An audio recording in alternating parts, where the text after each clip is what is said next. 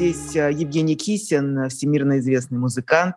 Э, Евгений, здравствуйте, приветствую вас. Здравствуйте, Ксения. Меня зовут Ксения Ларина. Наш сегодняшний разговор мы назвали «Нота протеста» по названию такого неформального движения, объединяющего русских музыкантов во многих странах мира. И каждый раз э, мы видим обращение от ноты протеста, от музыкантов, связанных с каким-нибудь беспределом политическим, с защитой политзаключенных, с защитой Михаила Ходорковского и Платона Лебедева когда-то, с требованием освободить Алексея Навального, с требованием остановить войну, которая сейчас происходит в Украине. Для вас вот такая позиция по отношению к событиям нынешним, Евгений, она была сразу сформирована? Безусловно. Не раздумывали? Абсолютно. Но вы ожидали, что именно это произойдет? Э, не то чтобы ожидал, но понимал, что Путин способен на что угодно. Скажем так, был внутренне готов и к такому развитию событий.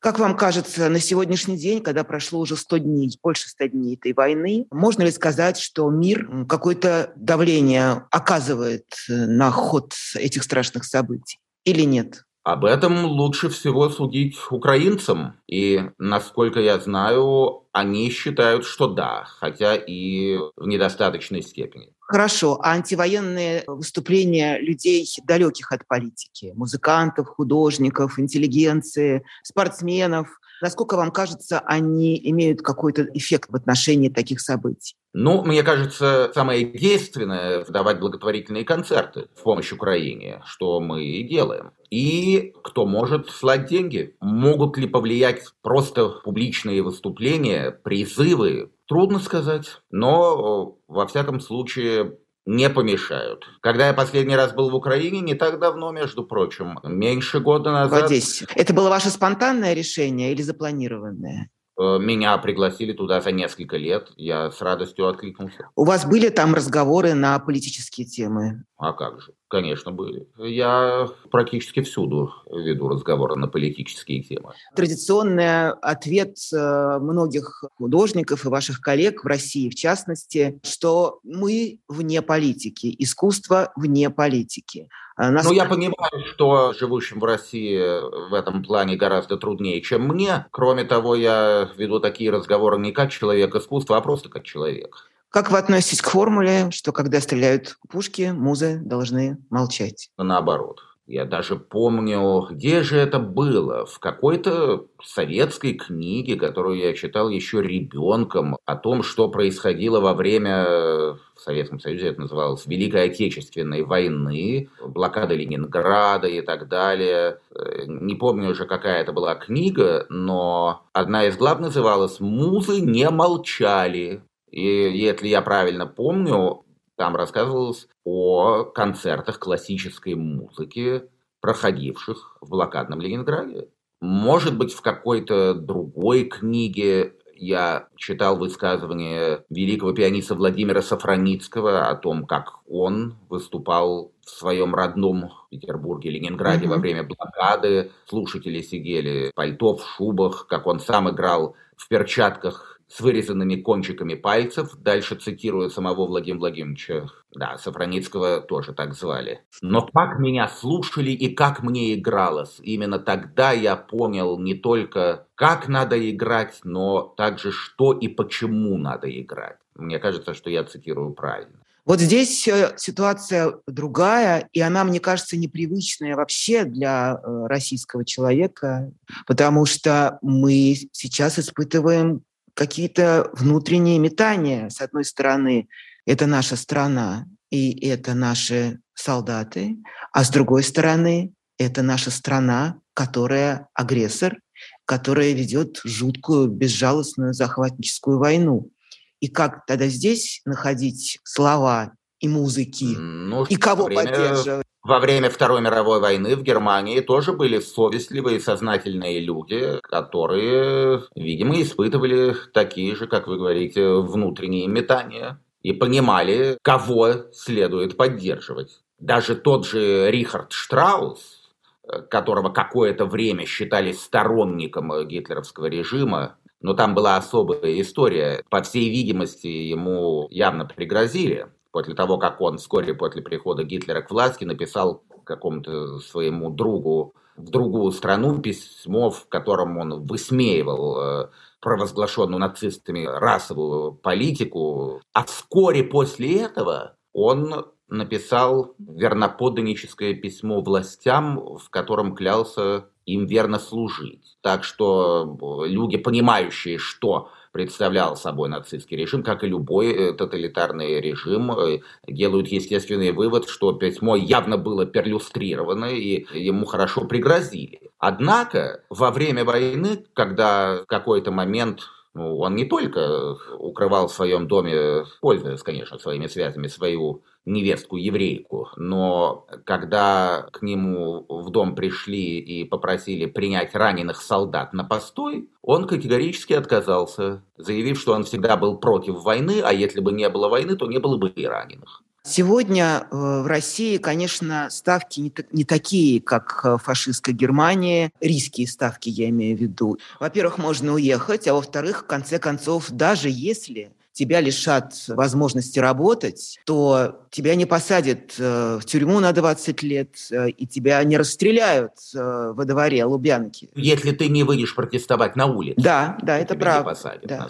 Ну вот смотрите, мы сегодня видим, как, конечно, за каждое антивоенное слово даже, за каждый антивоенный порыв даже за популярный в советское время лозунг «Миру мир». Да, даже за это людей э, прессуют, э, преследуют, портят им жизнь. А вот э, ваш коллега, музыкант, дирижер Синайский, который вот накануне своего юбилея должен был выступать в Петербурге, его концерт отменили после его антивоенного то ли поста, то ли интервью, что-то он... Я очень рад, потому что я с ним когда-то очень давно играл. Потом, всего несколько лет спустя, Просто мы встретились, я пришел на его концерт во Флориде.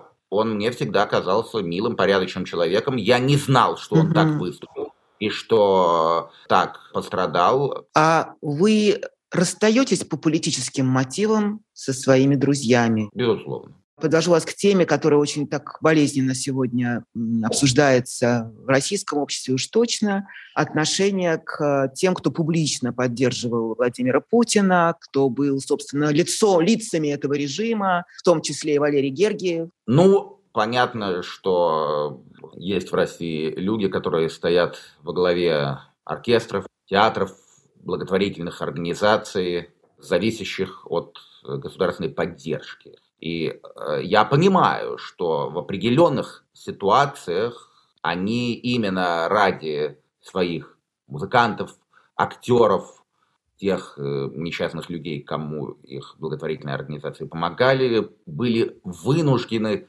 в какой-то степени публично поддерживать Путина.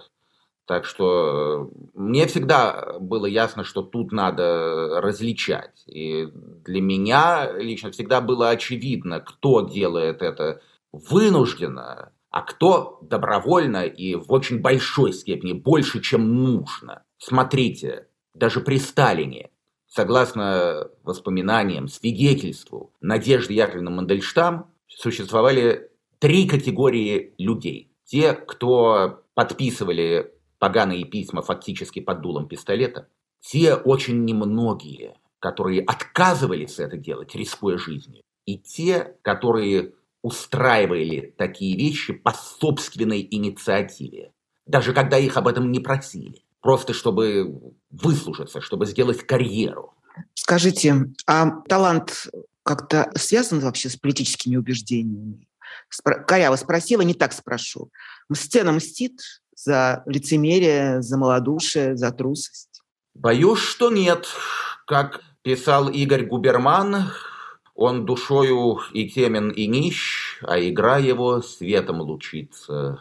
Божий дар неожидан, как прыщ, и на жопе он может случиться. Ну да, это развитие известной фразы Фаины Раневской. Мне все время кажется, что все-таки талант и интеллект, они должны быть вместе. Или это одно без другого может существовать? Пускай на эту тему порассуждают специалисты по физиологии мозга. Человеческий мозг с каждым днем буквально все больше и больше убеждаюсь, невероятно сложная вещь. Да, разумеется, мои коллеги, исполнители классической музыки для того, чтобы по-настоящему хорошо играть, должны обладать интеллектом. Но при этом интеллект, необходимый для того, чтобы хорошо и даже замечательно, и даже гениально играть, и способность к правильным политическим оценкам, как неоднократно показывала жизнь, это разные вещи. Поэтому были в свое время великие, действительно великие музыканты, которые искренне поддерживали нацизм, будучи даже в достаточно зрелом возрасте. Это, конечно, все равно такой образ гражданской войны, потому что я сейчас вас слушаю, смотрю на вас э, и вот понимаю, что, допустим, вот Кисин и Осетинская – это музыканты, пианисты, великие люди, а с другой стороны Денис Мацуев, Екатерина Мечетина, талантливые же люди, скажите, да? Почему это происходит? Э, это, это все-таки разница в убеждениях, разница в формировании. Вообще, как вы себе отвечаете на этот вопрос? Что формирует мировоззрение? Семья, учителя, собственный опыт. Вот для вас как? Происхождение, хотя и не всегда. Семья тоже не всегда, далеко не всегда. В моем случае это было и происхождение, и семья, и круг людей, в котором я вырос. Но, опять же, так бывает не со всеми. Сколько людей, столько ситуаций, столько мнений. Знаете, на другую тему вывод тот же самый. Когда начинался мой роман с моей теперь уже женой, она была еще замужем нас, особенно ее, мучили, скажем так, моральные сомнения. Я помню, тогда моя мудрая мама сказала мне, да, в принципе, измена это нехорошо, но сколько людей, столько ситуаций, и в каждой ситуации есть свои нюансы. Вот это, на мой взгляд, относится э, практически ко всему в том числе и к тому, о чем мы с вами сейчас mm-hmm. говорим. Я прочитала там в одном из ваших интервью, что вы впервые выступили с таким политическим заявлением вообще в программе «До и после полуночи».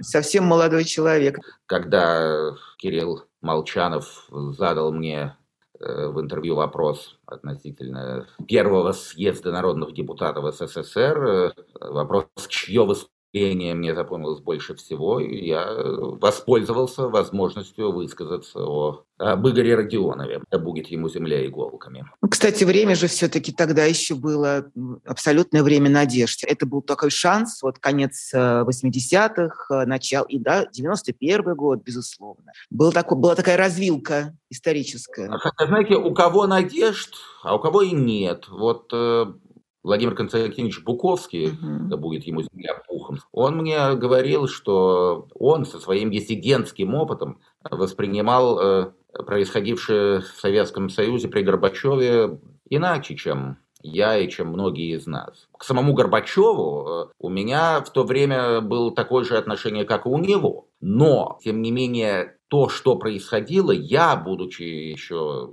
совсем молодым человеком, еще юношей, воспринимал все-таки иначе. На меня это производило впечатление, меня это, скажем так, возбуждало. По-русски это слово несколько иначе звучит, чем английское. To excite, но не знаю, какое лучшее слово. Впечатляло, mm-hmm. скажем так. Mm-hmm. Хотя, знаете, с одной стороны, надежд а с другой стороны у меня было не совсем так. Для меня это все было неоднозначно. Я еврей, а в те годы не только ведь людям либеральных убеждений разрешили высказывать свои мнения, но и черносотенцам. Да. Поэтому многие люди моего круга воспринимали происходящее неоднозначно. Между прочим, мы с вами не случайно это вспоминаем, потому что именно сейчас, когда мы пытаемся определить... Э, извините, а, да. а, извините, а Горбачев, между прочим, пригласил в свой президентский совет, среди прочих, Валентина Распутина, который, уже будучи членом президентского совета,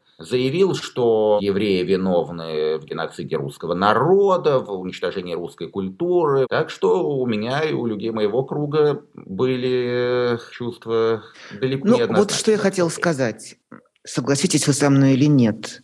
Что не случайно мы с вами это вспомнили, эту черту одного исторического периода, антисемитизм. Вот эти вот краснокоричневые, которых мы так тогда называли, в числе их был не только Распутин, но и Проханов. Но вот в итоге сейчас реванш-то берут они, как вы видите, судя по всему, потому что это тот самый русский фашизм, наступление которого когда-то, попытку мы наблюдали. Это, наверное, 93 год был, вот этот самый парламент, э, который разбушевался вместе с Макашовыми и с Рудскими. Это был вот такой попытка взять э, власть э, красно-коричневой банды, которая сегодня, по сути, этот реванш осуществила. Тоже неоднозначная ситуация была. С одной стороны, закон был на стороне парламента, а с другой сторонниками парламента выступили, во всяком случае, в большой степени именно они. Почему народ так сегодня возбужден, скажу я, выражаясь, э,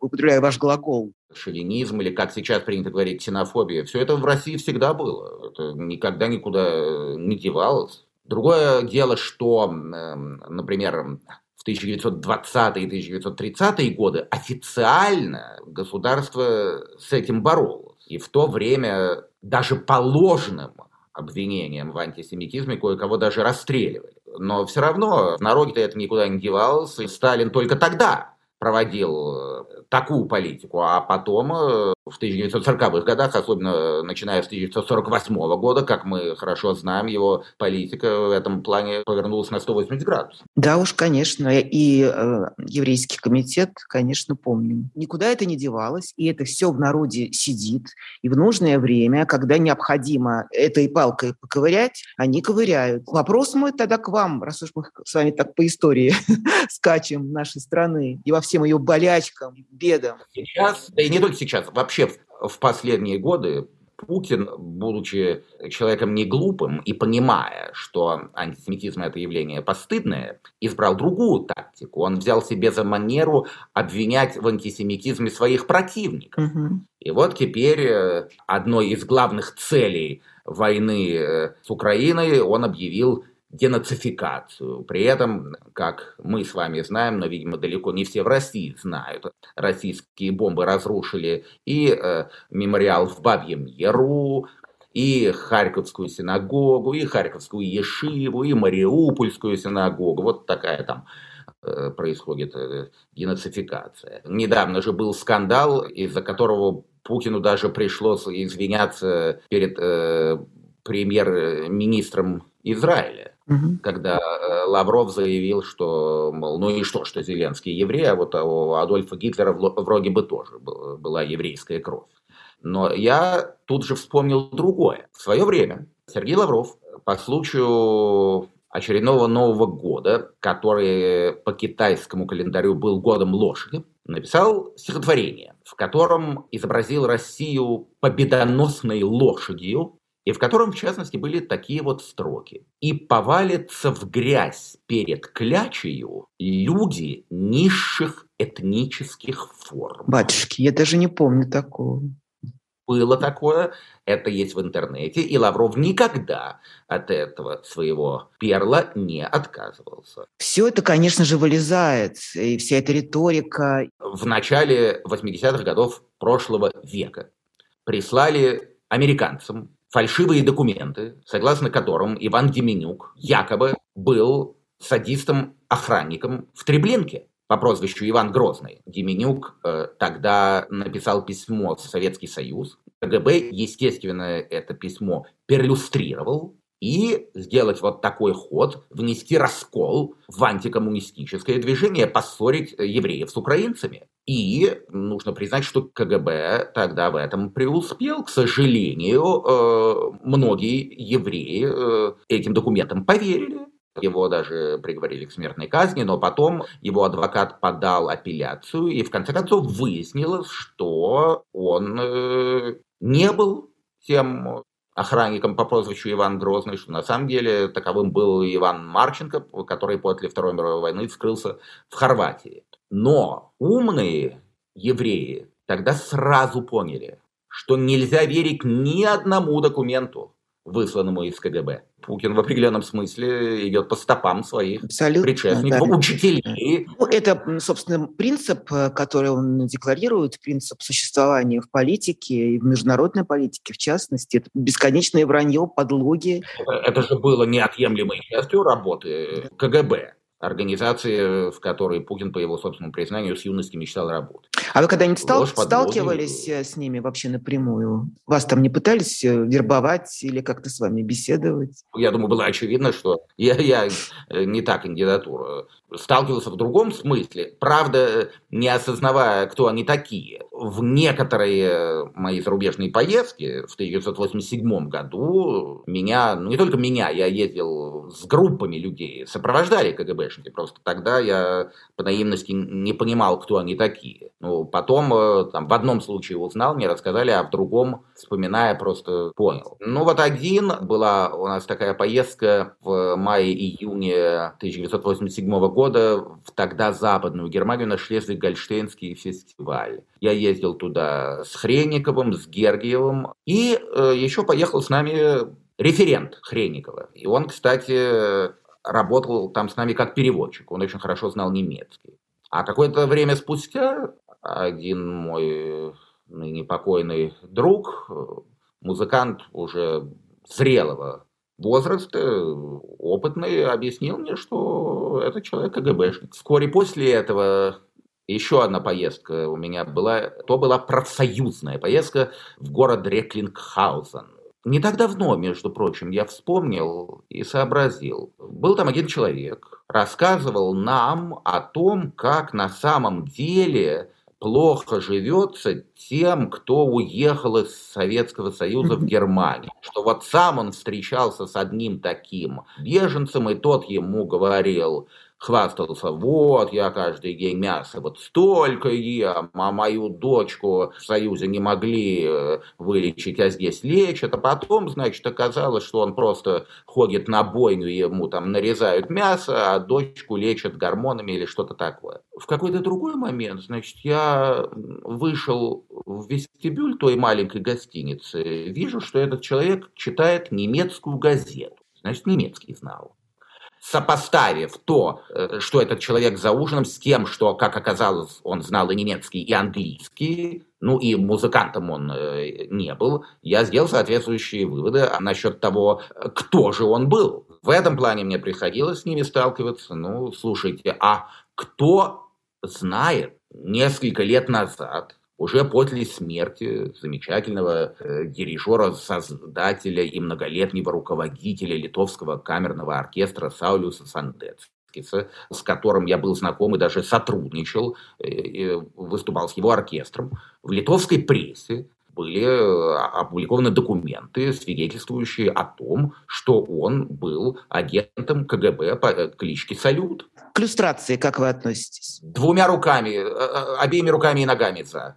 Считаю, что она просто абсолютно необходима, жизненно необходима для того, чтобы любое государство смогло стать нормальным.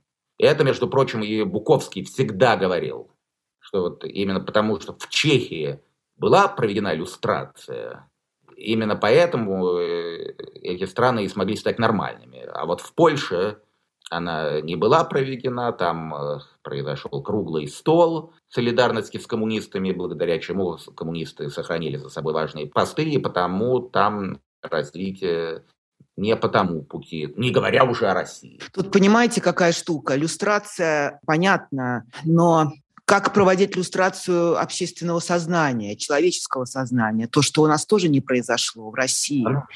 Да, здесь не только не разоблачили злодеев, но и драконов из головы не вытащили. Ого. Вот кто это должен делать? Значит, это что? Внешнее управление или кто? Кто это должен делать? Сам народ это невозможно, он не может этого сделать. Боюсь, что да. Самый оригинальный вопрос на свете вам. В чем тогда миссия искусства вот в, в эпоху таких вот э, катастроф, которые сегодня мы наблюдаем? Ну что же, как известно, когда-то очень давно я видел, я смотрел видеозапись встречи знаменитого православного священника Александра Меня с художниками. И в своей длинной речи он сам сказал о том, что кто-то может задать вопрос, а разве нельзя искусство обратить во зло? На что сам тут же ответил, все, что угодно, можно обратить во зло. Какой-то молодой человек рассказал ему о своем разговоре с одной дамой, значит, этот молодой человек стал возмущаться тем, что испанские инквизиторы заживо сжигали людей, на что та дама ему ответила, но ведь они же сжигали еретиков.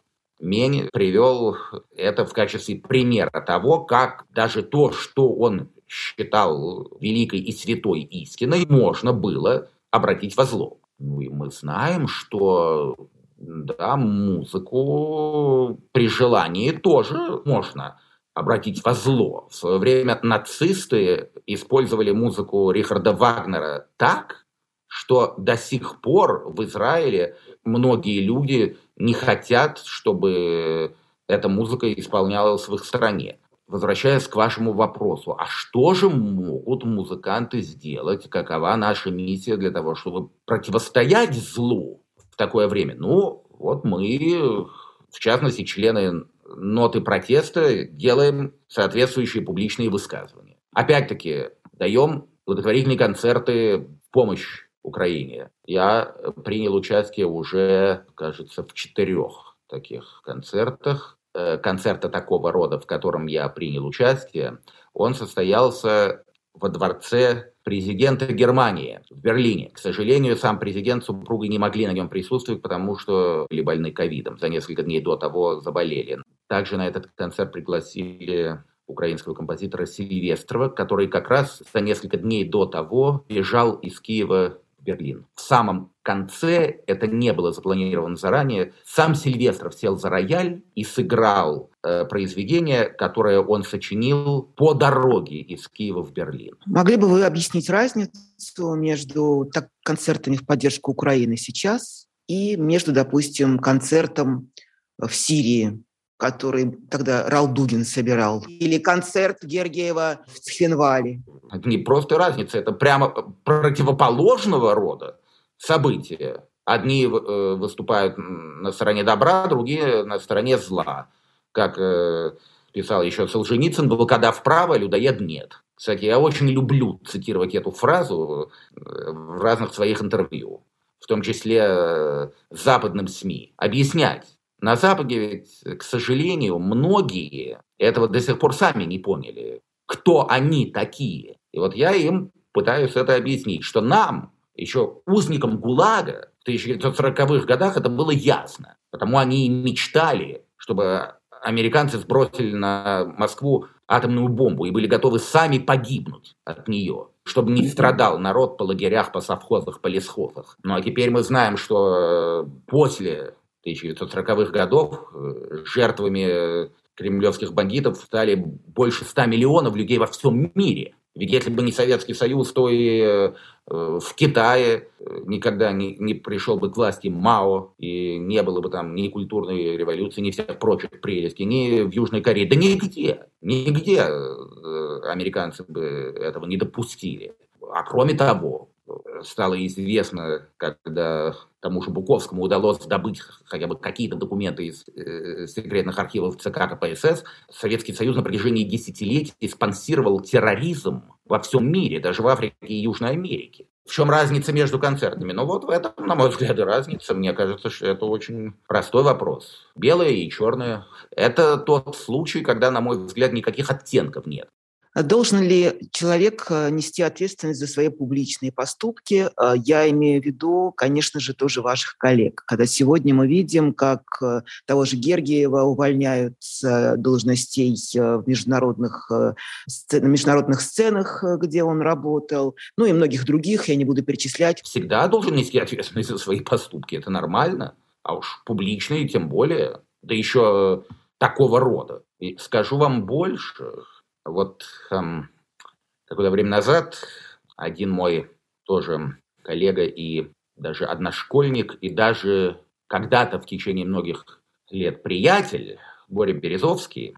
Ох, да. Сначала он э, в Фейсбуке написал что он за Путина и терпеть не может Навального. И аргументировал в частности так, что, мол, даже после крушения нацизма и коммунизма у людей хватило ума не преследовать музыкантов, поддерживавших эти режимы. Ну вот, может быть, э, э, поэтому он решил, что и ему такое сойдет. Ну так вот, э, я думаю, что действительно все музыканты, которые добровольно или имея возможность избежать этого, но не воспользовавшись ею, или активно поддерживали нацистов или сотрудничали с ними, причем великие музыканты, я действительно считаю, что они легко отделываются. Э, да, они прошли через процесс геноцификации, но потом им все-таки разрешили выступать.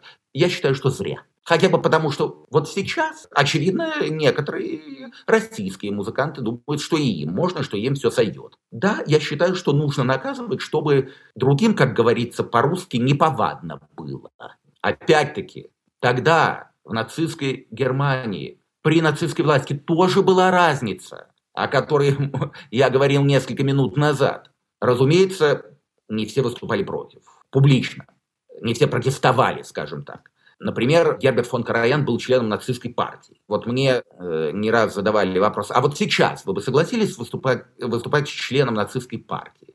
На что я отвечаю, что, например, Давид Ойстрах, Эмиль Гиллис, да и мой собственный отец тоже были членами коммунистической партии Советского Союза. Но надо различать. Да, Караян был формально членом партии, но никаких публичных высказываний в поддержку нацизма он не делал, в отличие от некоторых других. Вот тот же Гизикинг, например, я даже не знаю, был ли он членом партии, но во всяком случае он добровольно и с гордостью объявлял себя нацистом и даже давал концерты в концлагерях. Я считаю, что после этого он легко отделался тем, что ему в конце концов, после какого-то периода времени, э, разрешили продолжать выступать в цивилизованных странах. Считаю, что вот очень хорошее есть в русском языке слово «нерукопожатный». Считаю, что те, кто в такой форме, в такой степени поддерживают такие режимы, должны стать нерукопожатными, причем на всю жизнь.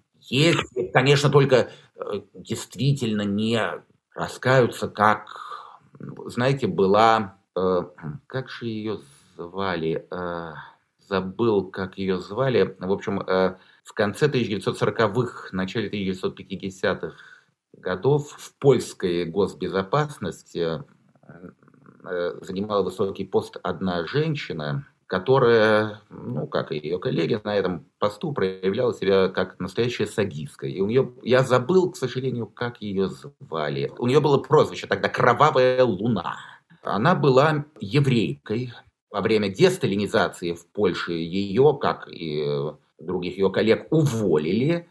Потом она стала писательницей, и потом с ней произошла какая-то внутренняя метаморфоза, и она действительно изменилась на 180 градусов. Она ужаснулась содеянному и стала верующей католичкой. И всю оставшуюся жизнь пыталась как могла искупить свою вину.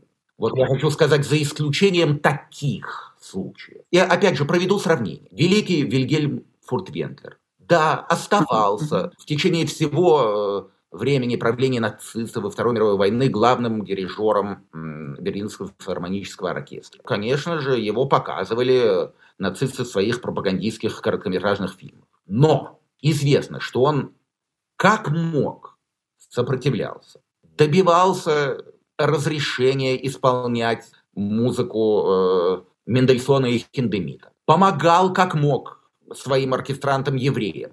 И есть другой пример тоже выдающийся дирижер Карл Бем, который, когда после аншлюса Австрии его э, назначили главным дирижером Венского симфонического оркестра, сразу же выгнал оттуда всех евреев, а несколько десятилетий спустя, и, между прочим, это было уже э, несколько десятилетий назад, обнаружился любопытный документ, Письмо Бема, написанное в то самое время, когда его назначили главным дирижером Венского филармонического оркестра. Письмо его не то Геббельсу, не то еще кому-то из высокопоставленных нацистов. Письмо такого содержания «Благодарю вас за оказанную мне честь и обещаю очистить оркестр от всей еврейской грязи». Ну, вот вам разные примеры. Например, Адольф Буш, знаменитый скрипач немецкий, он просто эмигрировал из Германии э, сразу же после прихода к власти нацистов и стал выступать с антифашистских позиций, живя э, за пределами Германии. Фуртвенглер остался,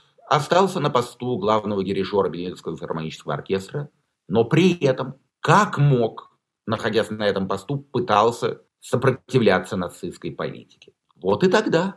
И при том режиме существовало много нюансов.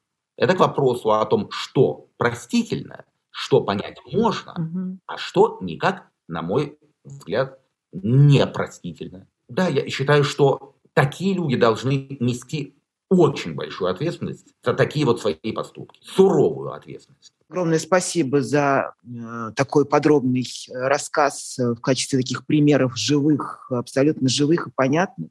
Хотя, конечно, аналогии жуткие, которые мы сейчас проводим, собственно, и весь мир их проводит, куда деваться. Я понимаю прекрасно, что людям очень не хочется это принимать, как люди не хотят верить Конечно. в то, что на самом деле творилось в Буче и в Мариуполе.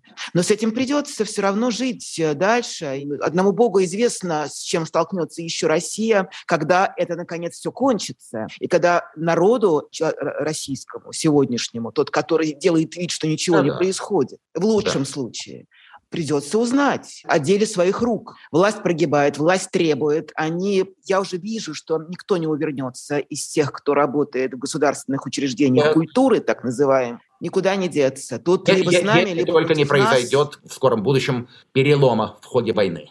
Это, Будем да, на это и, надеяться. И это, в свою очередь, да. не повлияет на ситуацию в России. Дорогой Евгений, я очень вас благодарю. Да, благодарна вам за этот разговор. Удачи. Спасибо. Хорошего.